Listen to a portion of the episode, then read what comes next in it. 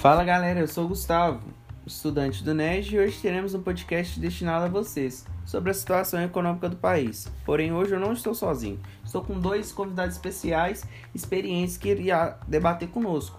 Um é o Vitor, engenheiro civil, que hoje está no mercado financeiro na Europa, e o outro é o Gabriel, aluno de economia. Espero que vocês gostem e bora!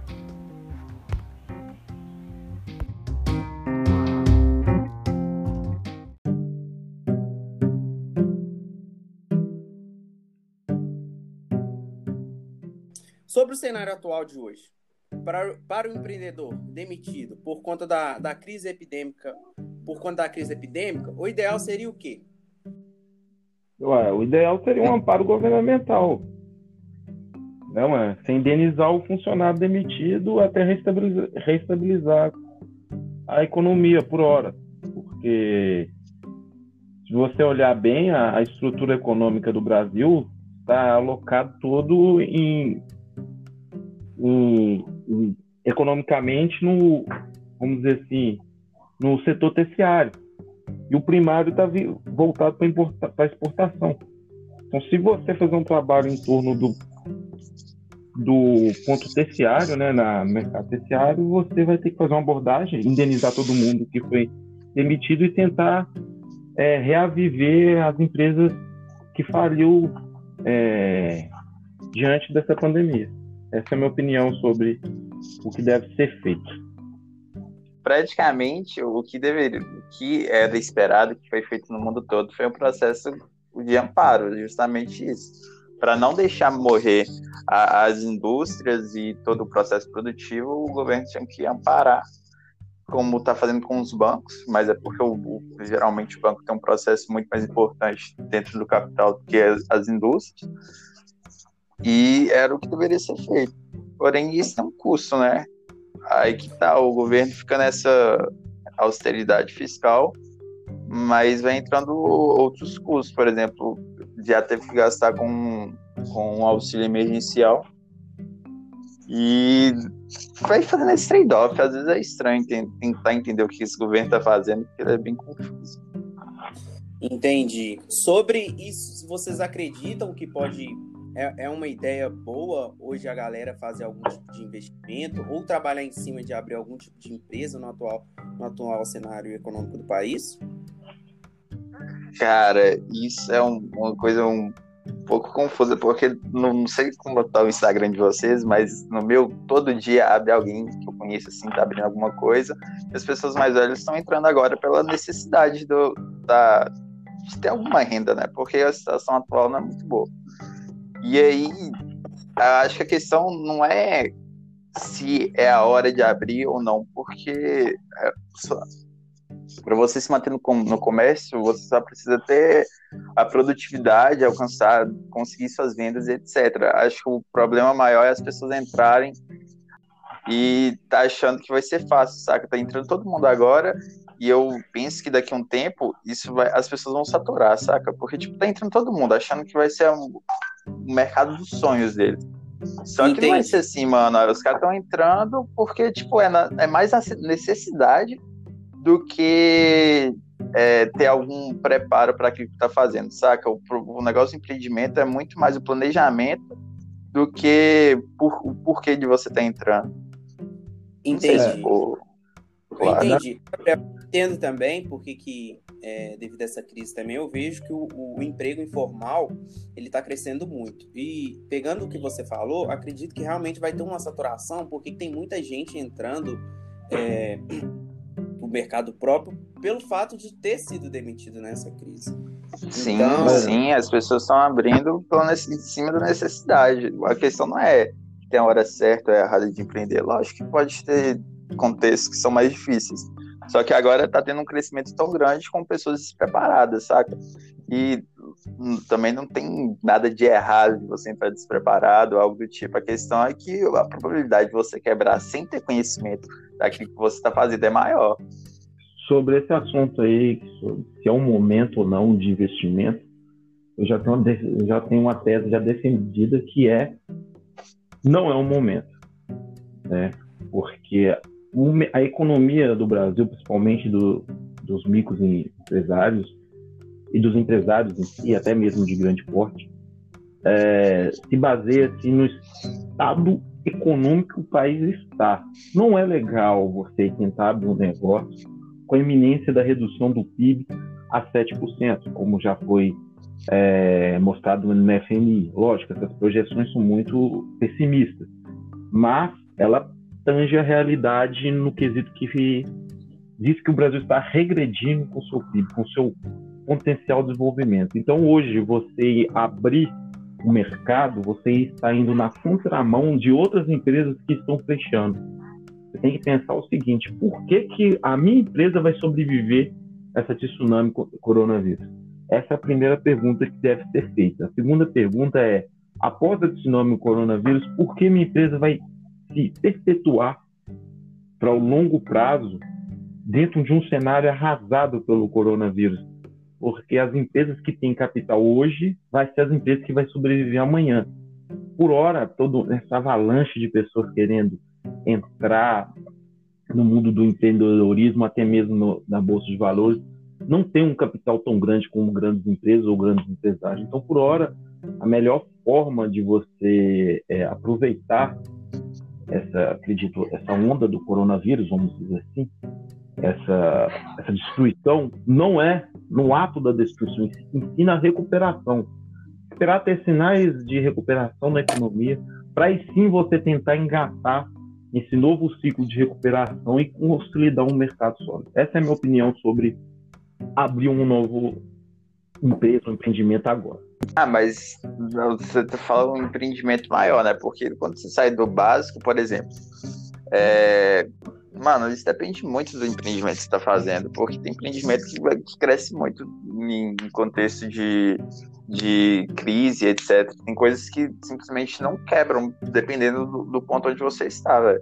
Que nem a, a, é. galera que quebrou com o restaurante, essas coisas, foi bem no início do coronavírus que ninguém saía. Pô. Mas agora também não tem mais isso. Tipo, os bares, pelo menos os locais onde Gabriel. eu vejo que a galera posta, tá todo mundo lá, velho. Então a galera não quebrou. Os caras só deram tempo e voltou, entendeu?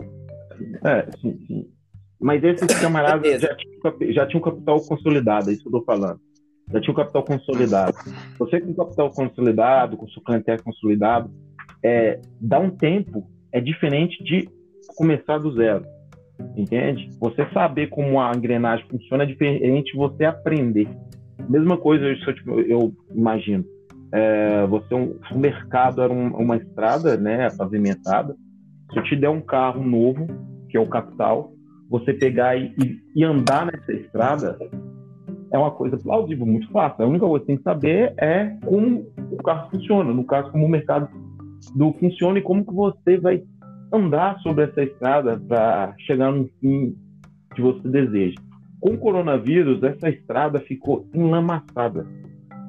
Você não sabe dirigir o carro e você não sabe onde o caminho vai levar. Você pode até entrar e arriscar dirigir, o pessoal que já tem uma experiência e um conhecimento prático vai se adaptar, entre aspas, melhor nessa estrada enlamaçada, emburacada, do que uma pessoa que recém chegou e está aprendendo, vamos dizer assim, na prática, o que é empreender. Acredito eu que esse que é o maior problema. Porque se antes já era difícil, sem coronavírus, pensa eu acredito, agora eu acredito sim que, que você fala, Vitor, mas é, a gente vê que o, que o, que o, o, emprego realmente informal ele está ganhando muito espaço no, no mercado de trabalho. É, para sintetizar a ideia e para não fugir um pouco do assunto, então, só para pegar mais um, alguma é, finalidade, né? Finalizar. A... Não, pera que eu quero fazer outro comentário. Tá, beleza. Só para finalizar as ideias, é, então, um, vamos, vamos supor, então, um médio, um médio ou microempreendedor, é ideal ele investir agora, fazer algum tipo de investimento na, é, no mercado financeiro, no mercado financeiro não, no, no cenário atual hoje, eu falo investir, abrir uma empresa, abrir algo do tipo, do ramo, Tô falando micro, Cara, não grande. Mas eu, eu, eu, concordo com o Vitor no seguinte ponto. É, é exatamente isso. Lógico, é mais difícil você abrir agora porque não vai ter ninguém para te puxar. Você vai depender totalmente daquilo. A economia não está crescendo, as pessoas são desempregadas e pode ser que seu produto não seja um produto essencial. A partir daí, você vai. A questão é você fazer um estudo melhor daquilo que você. do, empreendimento que você quer abrir. Que é, é esse o ponto que eu quero colocar. As pessoas fazem sem ter nenhum estudo. Nem no Instagram abre várias lojinhas, coisas do tipo, que vão servir como, penso eu, uma renda extra mas que eu sei que vai passar um tempo e as pessoas vão desistir daquilo porque faz, ou pelo algum... fato de estar sem tempo. São coisas assim, as pessoas estão empreendendo agora, fazendo pequenos negócios, mas são, creio eu, que um, algo momentâneo, porque realmente, eu falo por mim que muita gente, não sei se é por causa da nossa idade, algo do tipo, outras vari, é, variáveis, que há muita gente abrindo, velho. Só a gente conversando sobre camisa, só sobre camisa, mano, tem uns cinco caras que tá comigo falando, oh, vamos abrir uma parada assim, vamos fazer isso, vamos fazer aquilo, sabe? Aí não sei se é a questão do, da idade ou se é o tempo livre. Mas se falar cenário ideal, que hora que é, é para abrir a empresa? Ah, mano, espera a economia voltar, espera tudo começar a crescer, que aí você não fica tão dependente de você sobreviver a isso, sabe? Quando a economia está crescendo, as pessoas consomem mais, as pessoas trabalham, o bem-estar é maior, então você pode ofertar um produto que seja próprio para o bem-estar. Então, o momento de, de empreender é quando está todo mundo crescendo e você só tem a crescer, sabe? Entendi. Quer acrescentar algo, Vitor? Não, é isso aí, basicamente. Sim, galera, entendi sobre seus posicionamentos, mas vamos seguindo com a nossa entrevista. É, a segunda pergunta seria basicamente, é, vamos pegar um pouco da experiência do Vitor, que está tá na Europa, e lá já está é, já tá finalizando esse processo de coronavírus. É, vocês têm alguma previsão quando que vai acabar mais ou menos essa crise epidêmica no, no Brasil? Olha, a crise epidêmica no Brasil só acaba com a vacina. Não tem outro, não tem, não tem outra esperança, porque são pessoas, são 200 milhões de pessoas, 210 milhões de pessoas, sendo que a grande maioria não está muito ligando para isso, questão de ceguismo, é, no quesito de ignorar totalmente, e no outro ponto, se o brasileiro aí realmente parar de trabalhar, ele passa fome. É um fato isso, é uma realidade do, do país. Não porque o país é pobre, em si. O país tem dinheiro. Questão que o, o, o país, o governo, não está dando um aporte necessário para que uma família de quatro, cinco pessoas sobreviva, né? É, esse aporte poderia ser de várias e outras formas, né? Claro, não vou entrar em, nesse mérito, mas no Brasil não vai voltar tão cedo é, a normalidade, né? um, colocou um ponto final, a partir desse dia é não tem mais coronavírus até a chegada da vacina.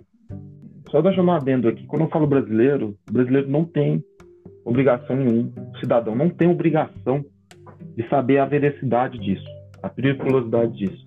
Os órgãos regulamentadores que têm essa obrigação, com a pessoa semi-analfabeta ou até mesmo analfabeta, é, muitas das vezes simplesmente não acredita pelo fato de ela nunca ter contato ou ter experienciado uma coisa parecida. Então, o, correto seria que é, o governo levasse isso a sério, não a população. A população em si acaba sendo uma vítima inocente de uma tragédia natural. É, eu concordo com o Vitor, acho que não tem essa questão da gente fazer como os outros países fez, de ficar isolados e, e conseguir, conseguir voltar com a queda do, do vírus, acho muito difícil, porque não aconteceu nem desde o início, não vai ser agora na metade do mês de julho, início de agosto, que as coisas vão começar a mudar. Então, vai passar dessa forma, a gente vai conviver como se fosse algo natural e quando tiver vacina, esperar a vacina chegar para as coisas começarem a voltar à normalidade só que vai ser uma normalidade, assim, que imagino eu que vai ser um pouco diferente, que as pessoas vão ter muito mais receio. Porque tem pessoas que vão ficar traumáticas com, com o coronavírus. É, eu acho que o mundo não vai ser o mesmo pós-Covid-19. É, sobre o lockdown, gente, economicamente falando, vocês acham o que sobre o lockdown? Ele é necessário realmente o lockdown? ou porque que economicamente ele trava um pouco a economia. Mas é ideal o lockdown, pegando só esse gatilho da crise? Bem, se falar, só dando adendo aqui na sua pergunta, ele não trava um pouco a economia, não, ele congela a economia por completo. Né? Ele, literalmente ele é muito agressivo no, no quesito que tange a economia. É, o ideal do lockdown é o seguinte: ele ser feito severamente nas primeiras duas semanas, é ser feito de uma maneira extremamente restritiva, com o intuito de realmente não deixar ninguém sair ou movimentar na rua. Porque dentro dessas duas semanas, essas 14 dias, vai ser fundamental para você isolar o máximo de pessoas infectadas em suas casas. Isso vai reduzir de maneira drástica, segundo especialistas, claro. Então, quando mais rápido você entrar no lockdown, mais rápido você sai do sistema da, da pandemia, né? Vamos dizer assim. O país que eu estou aqui, a Irlanda, ela fez o lockdown na mesma, se não me engano, no mesmo mês que o Brasil e já estão com, já abriram basicamente tudo voltou ao normal com restrições é, de higiene mais rigorosas dos seus 60 a 70%. Então, olhando, olhando para esse ponto de vista, então, economicamente, é, é, é necessário o lockdown, né? Porque que ele vai é, ativar é... economicamente, vai ativar mais rápido, né? O país economicamente. Não, é, que... é aquela questão, né? É, que um bom remédio ele é amargo. Entende? Se você ficar atenu, atenuando, protelando o prazo de você tomar esse remédio, a doença vai ganhando um quadro e uma gravidade maior. É isso que eu, que eu penso. E foi isso que eu vi aqui. Eles, no início, eles foram extremamente restritivos. Pegasse você na rua andando, é, a mais de 2 quilômetros de sua casa, você era multado até em 3 mil euros. Né? E aqui Entendi. você realmente é uma coisa assim, realmente forte, vamos dizer assim. No Brasil não tem nada do gênero para poder coibir né? Mas também situações diferentes, países diferentes. Eu, não gosto nem de fazer essa comparação, porque Europa é Europa, Brasil é Brasil, duas é, realidades, dois mundos. É. é. é. economicamente viável porque é o seguinte, o... porque a gente tem uma dificuldade, é até ridículo falar sobre isso, mas não é também nada viável você ficar é, colocando o preço na vida das pessoas. Mas a, a questão é que é o seguinte, a, a, quantidade de pessoas que você perde pelo um, pelo um coronavírus, por aquilo, ela, ela, tem um poder economicamente, ela vai deixar de consumir, ela vai deixar de receber, então ela vai ter um peso assim na economia. Quando você prolonga isso, por exemplo, a gente poderia ter ficado, sei lá, dois meses parado e voltado. As coisas estariam com com uma projeção muito melhor que, que são agora, sabe? Então, é, não é ruim para a economia. Isso é bom para a economia, é bom para a vida das pessoas, porque quando não perdemos ninguém, a gente tem mais pessoas para consumir e assim a economia vai voltar com mais força, vai ter mais pessoas para consumo. Hoje a gente está na casa dos quase 90 mil mortes pelo coronavírus. Isso vai ter um peso.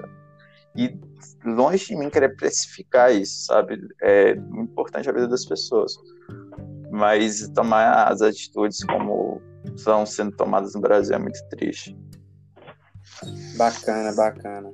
Será que essa crise financeira poderia ser, ser menor no, no, no Brasil? Vocês acreditam nisso?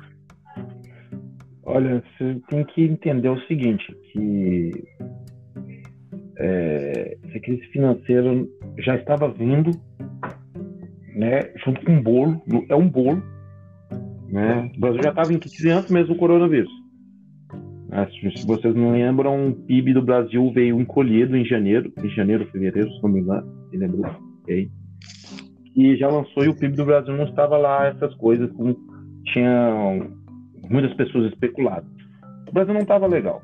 O Brasil não estava muito, vamos dizer assim, estava uma, uma intensa crise política já instaurada no Brasil o coronavírus veio com a crise econômica é explícita, exposta. É em Do ponto de vista, você é. acha que não poderia ser menor esse, esse tipo de crise?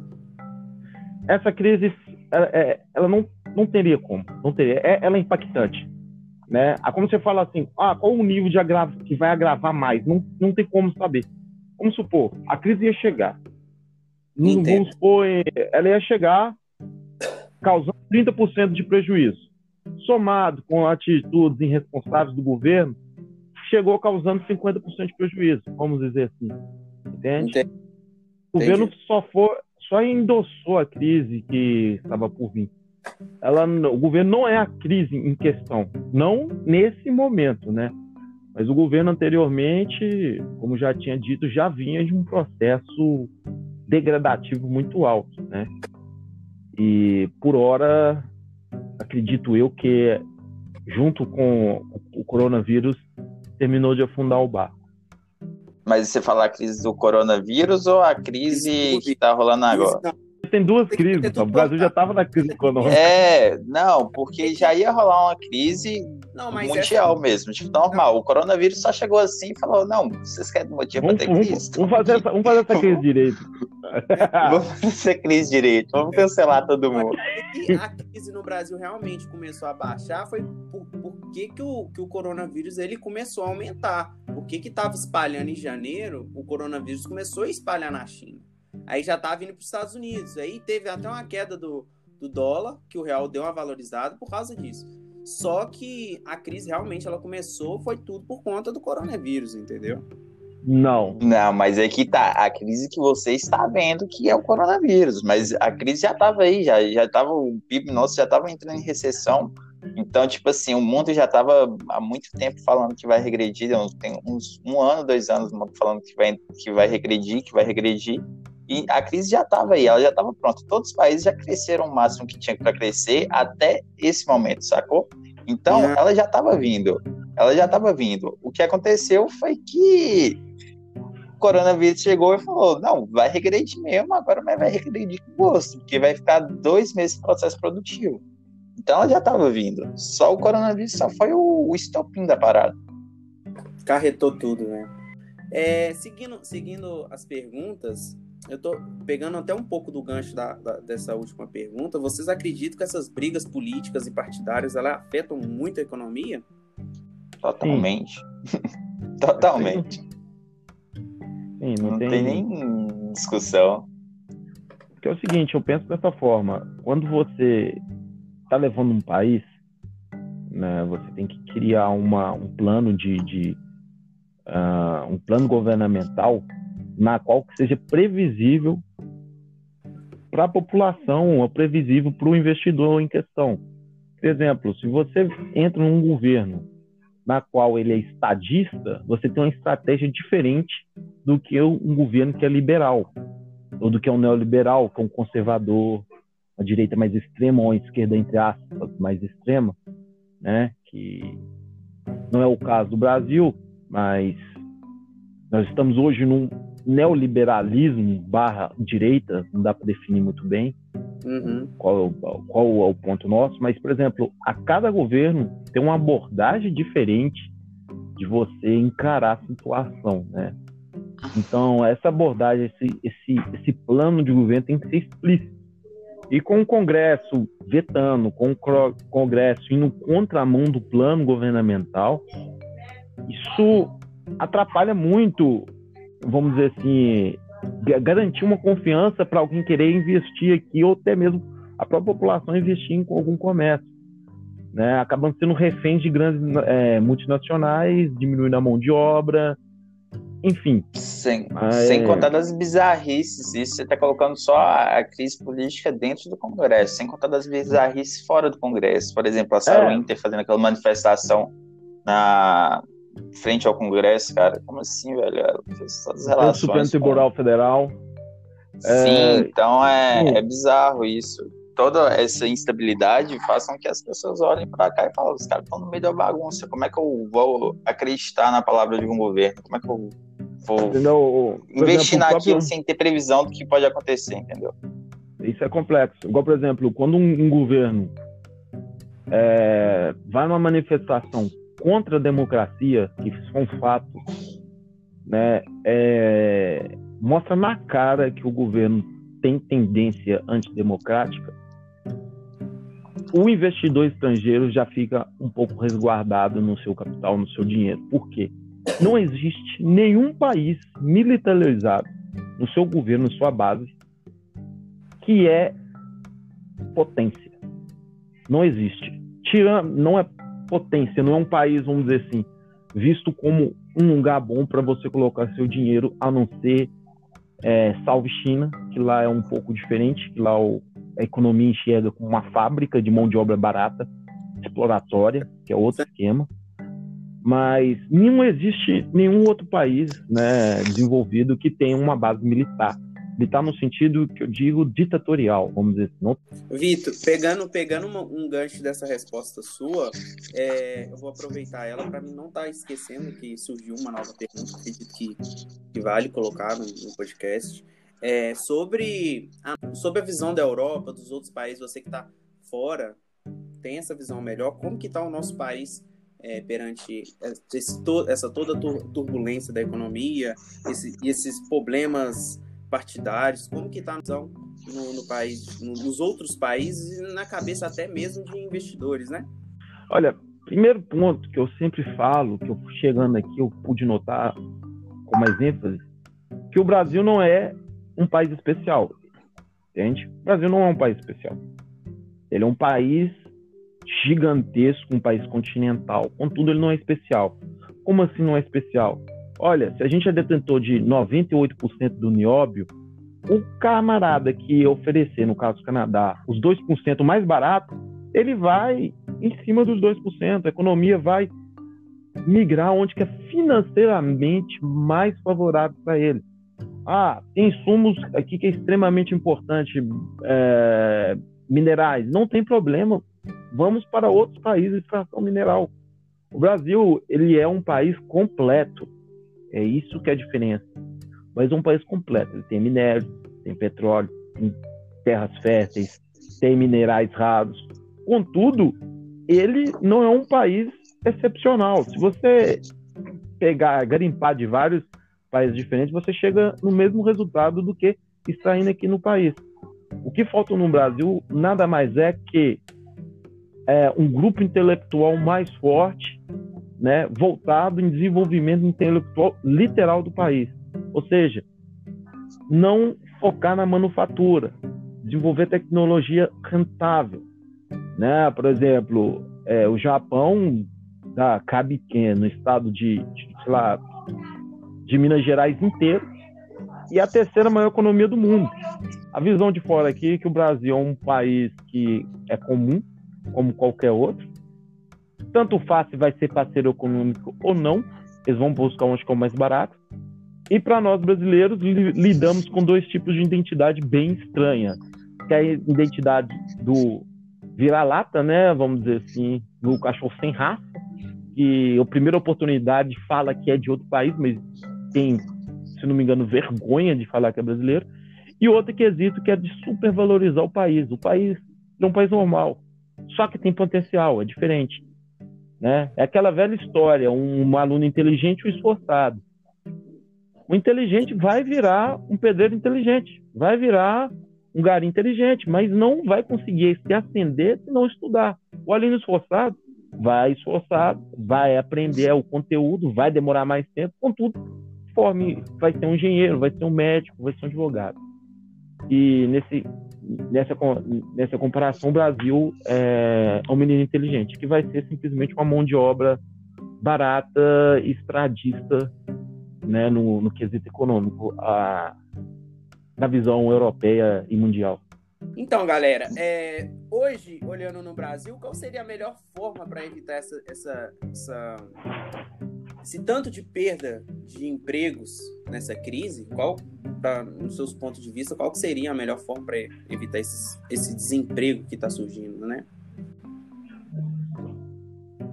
Cara, simplesmente, infelizmente, quando o, o capitalismo entra numa crise muito, muito grande assim, a única coisa que sobrevive a isso é o governo. Então, o governo tinha que dar esse suporte para evitar tamanha perda, simplesmente cai na mão do governo, por causa dele, ele é quem tem o poder ali de criar moeda, de fazer um financiamento para as empresas, simplesmente o governo poderia fazer isso. E a, gente pode ver, tem duas formas, né? Tem a, o lado liberal, que é o que o Brasil escolheu, e que também representa o governo, e tem um lado como outros países que tem um, um governo pelo menos um pouco mais estadista que o nosso fez, como por exemplo onde o Brasil está, na Irlanda, Inglaterra, onde o, o, o Estado teve um o governo, teve uma aparição maior na economia do que a gente está tendo no Brasil. Mas aqui no Brasil a proposta foi abaixar a taxa de juros para que aumente é, o, o empréstimo fique mais barato e uh, os microempreendedores e empreendedores conseguem buscar esse empréstimo e conseguem reinvestir na economia. Só que esse é um processo muito longo. Então, a primeiro momento, a gente vai ter uma perda muito grande de emprego, como já perdemos, né? Mas agora vai voltando devagarinho e vendo como vai sobreviver o coronavírus, como as pessoas estão saindo, se não estão saindo. E é um processo lento, mas de antemão, assim, o mais bonito, o que deveria ser feito era ter vindo com, com a ajuda estatal mesmo. Penso eu. Quando o Gabriel falou que baixou a taxa, taxa dos, impostos, que isso vai estimular, ó, tem nas letrinhas do, do, do, do imposto, desculpa, da taxa de juros, que vai estimular um empréstimo para micro e, e, e, grandes empresários, enfim, para o serviço terciário e o, e o secundário uh, da economia, isso daí, nas letras miúdas do contrato, está dizendo que o valor que o banco irá emprestar, o contratante, né, a pessoa que pegar o empréstimo, terá que dar uma garantia. Ou seja, ele vai pegar 100 mil reais, ele vai ter que colocar sua casa, né, ou sua, ou sua lojinha, ou sua oficina como garantia. Isso no estado que nós estamos hoje é inconcebível, porque essa crise nós não sabemos quando iremos sair dela. Né? Todo, todo mês fala que vai lançar vacina. Ó, em, em abril falou que ia sair em junho, junho falou que vai sair em julho, julho e por aí vai. Já está previsão para setembro. Já tem outras empresas já, já falando, já mandando isso lá para abril do mês do ano que vem. Então ninguém sabe é, quando vai acabar essa crise. E o Brasil uh, depende muito do por a gente oferecer produto, oferecer insumo. A gente depende da economia lá fora, no caso. Aqui, estando funcionando a todo vapor. Senão não tem o que o Brasil vender e para quem o Brasil vai vender, entende? Entendi. Então, é, é, esse, não tem como a economia, é, esse tipo de, de, de amparo que o governo está dando, é um sistema paliativo. Ele parece que está fazendo efeito, mas não está. Né? O, a proposta dele de dar esses 600 reais por mês para a família e tudo mais é uma proposta, na minha opinião, vergonhosa. Né? Ele Entendi. deveria ter entrado com mais dinheiro para tentar manter a economia aquecida, sem precisar de empréstimo, sem precisar de é um processo degradativo da população querer empreender, querer trabalhar é, é, por conta própria, porque não tem emprego. Então, nesse ponto, acho complexo falar que teremos alguma evolução. A gente está estagnado. Hoje em dia, a gente nota uma grande evolução no mercado financeiro. É, vemos hoje muita gente querendo querendo é, ingressar no mercado financeiro, é, que, querendo procura, procurando tipo de investimento, procurando educação financeira. É, eu vou pegar um pouco da sua experiência, Vitor, na Bolsa de Valores, e o Gabriel, lógico, também pode optar. É, hoje, para uma pessoa estar tá investindo na Bolsa de Valores, ela precisa ser rica, que tem esse legado, né? Quem investe na Bolsa de Valores é, são pessoas ricas, pessoas pessoas desse segmento. Então, a minha pergunta seria essa, Vitor. Hoje, para uma pessoa começar a fazer um investimento na Bolsa de Valores, ela precisa ser rica? Bem, é, não. Mas tem que deixar uma observação em cima desse não. A, a pessoa, para investir na Bolsa de Valores, ela precisa de um capital mínimo é, aqui na Europa de 100 euros. Você já consegue comprar qualquer ação. Né? E com o sistema de alavancagem você relativamente ganha até um dinheiro é, tangível.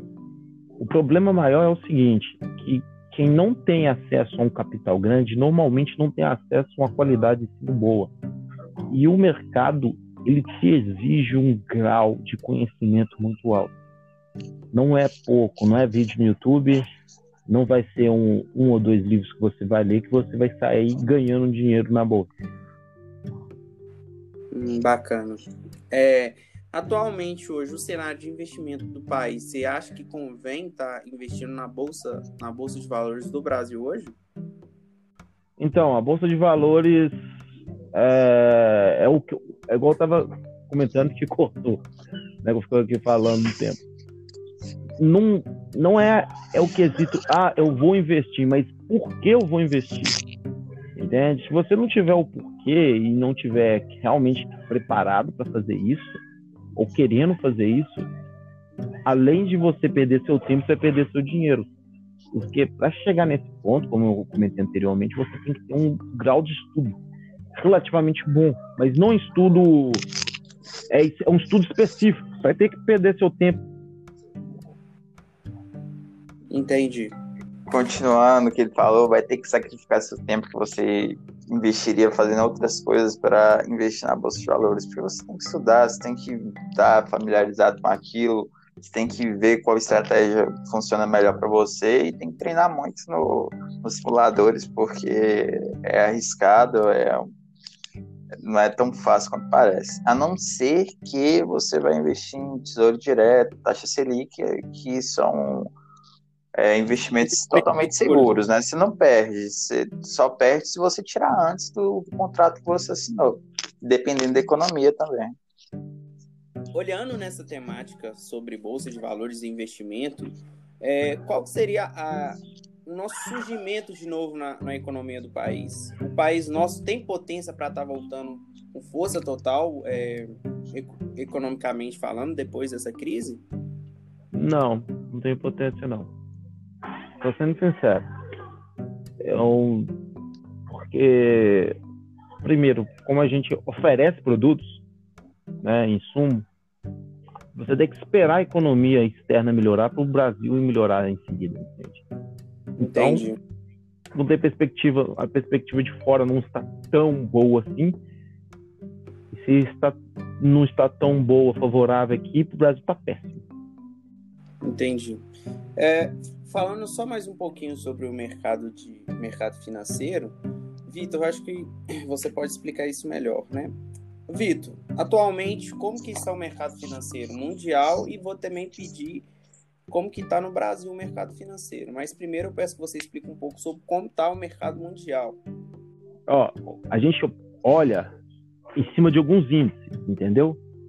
Por exemplo, tem uma bolsa, tem umas ações aqui que são um grupo de ações, uma carteira já pronta, vamos dizer assim, que ela pega as principais empresas de um determinado país ou de uma determinada região. Por exemplo, eu compro muito da Alemanha, eu compro o do próprio Estados Unidos, tem a China também.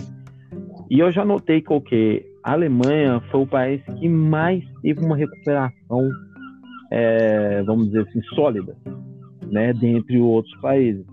A Alemanha é o país que mais teve é, consistência nesse, nessa recuperação. Eu vejo muito os Estados Unidos com crise, é, é crise atrás de crise, é problema atrás de problema, que também afeta as outras bolsas, mas não tanto quanto a bolsa americana. A bolsa americana está um pouquinho aqui. O mercado brasileiro, como reflete no mercado europeu e americano, segue a mesma volta, só com um pouco mais corretado por causa do, do Covid. É, o mercado europeu está voltando, está se recuperando em V, vamos dizer assim, já passou por seu pior, com certeza. E os Estados Unidos está protelando, dia sim bom, dia outra péssimo e por aí vai. Bacana. Por aí vai. Agora vamos, vamos interagir mais um pouco com o Gabriel, que tadinho, ele tá ali só calado. É. É, teve algumas perguntas atrás que você citaram um pouco sobre a taxa Selic e falar sobre o, o cenário atual do país hoje. Será que vocês poderiam explicar para os ouvintes Por que, que a taxa Selic ela está baixa? Partindo, eu já citei isso aqui, mas eu vou falar de novo, que a taxa Selic é a taxa básica de juros. E a, a partir dela que são feitas as outras taxas. Então, a taxa do banco é baseada na taxa Selic e assim por diante. Ela comanda praticamente quase toda a economia. Quando o governo decide abaixar a taxa Selic, o que ele está dizendo para aquelas pessoas que, aqueles players, players do setor privado, que é o seguinte: agora é o momento de você pegar um empréstimo com alguma financeira e reinvestir, porque agora o empréstimo está mais barato. Por quê? Porque a taxa de juros está mais barata da economia.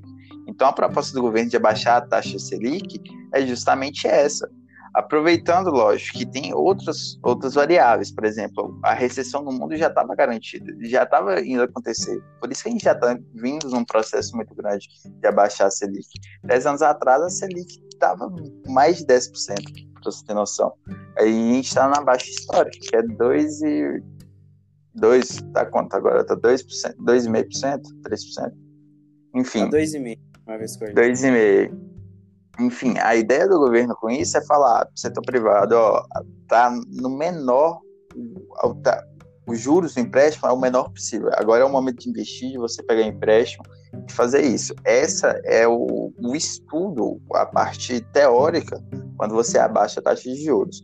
A intenção do governo é fazer com que o setor privado puxe o país, tire o país dessa recessão, abaixando sua taxa de juros, entendeu?